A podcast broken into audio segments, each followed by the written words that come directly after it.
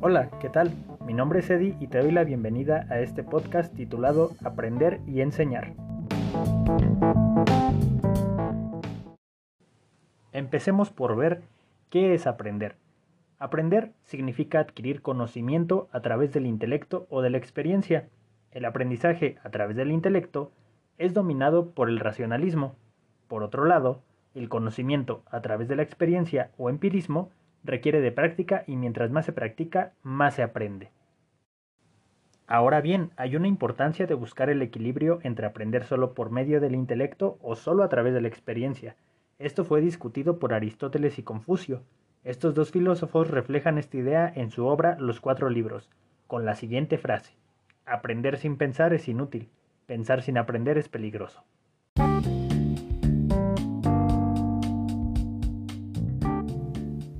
Ahora vamos a ver 13 tipos de aprendizaje. Les daré una breve explicación de cada uno de ellos. Comenzamos.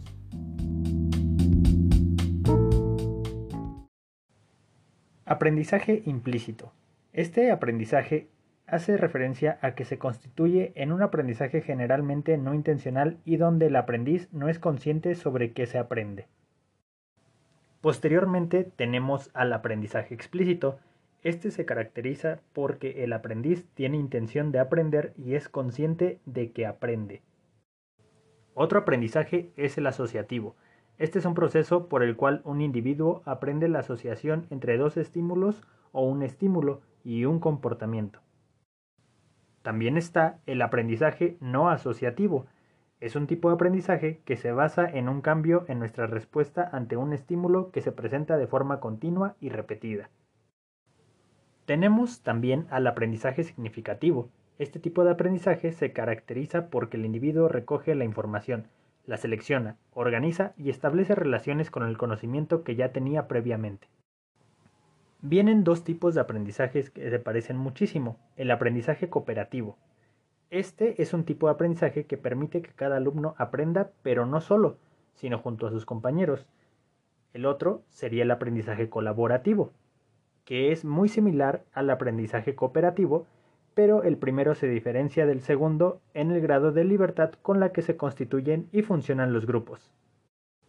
En este, los profesores o educadores son quienes proponen un tema o problema y los alumnos deciden cómo abordarlo.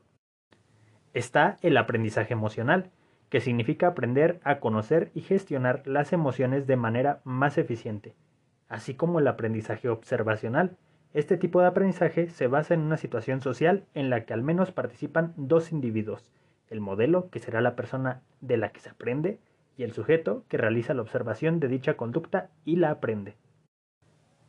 Añadimos también el aprendizaje por experiencia, que se produce fruto de la experiencia como su propio nombre lo indica. Es una manera muy potente de aprender. También tenemos el aprendizaje por descubrimiento, que hace referencia al aprendizaje activo en el que la persona en vez de aprender los contenidos de forma pasiva, los descubre y los relaciona. Por último, tenemos a dos aprendizajes más, el memorístico y el receptivo. El memorístico significa aprender y fijar en la memoria de una forma mecánica y repetitiva. El receptivo es un tipo de aprendizaje donde la persona recibe el contenido que ha de internalizar.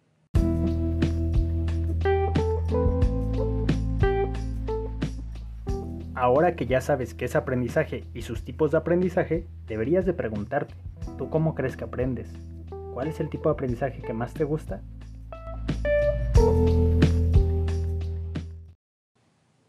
Ahora nos falta saber qué es enseñar. Bien, pues el término enseñar es un verbo que hace referencia a uno de los actos más importantes que puede realizar el ser humano. Enseñar es aquello que permite mostrar a otra persona algo, en sentido estricto de la acción, se enseña algo cuando se lo muestra. Por ejemplo, si decimos le enseño el camino, pero en sentido más abstracto y metafórico, el acto de enseñar es aquel en el cual una persona transmite un conocimiento, un valor, una actitud a otra. En la actualidad, el término enseñar se encuentra muy ligado al acto educativo que se lleva a cabo en la escuela entre docentes y alumnos. Sin embargo, sabemos que en ocasiones esta relación es desigual, ya que también se llega a jerarquizar porque supone que solo el adulto docente puede transmitir conocimiento. Además, el acto de enseñar no se basa en la transmisión de valores o enseñanzas más profundas, sino simplemente en bloques de conocimiento. El autor Dewey nos dice que los alumnos tienen sus intereses de aprender, pero el docente quiere enseñarles cosas que interesan a él o al programa de estudios que va a usar. Si el interés de lo que enseña estuviera enfocado en lo que los alumnos quieren saber, la disposición sería más fácil y el educando aprendería junto con el docente, siendo ambos acreedores de un aprendizaje con una enseñanza mutua.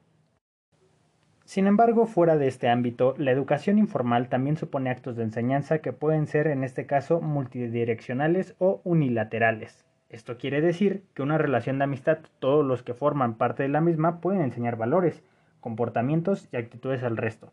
Al mismo tiempo, la educación informal no se limita a los conocimientos, sino que se basa en la enseñanza desde un punto de vista más espiritual, social y moral. Es así como podemos concluir que prácticamente todo lo que hacemos tiene que ver con el acto de enseñar, ya que constantemente nos vemos envueltos en situaciones en las cuales recibimos algún tipo de enseñanza por más insignificante que ésta parezca.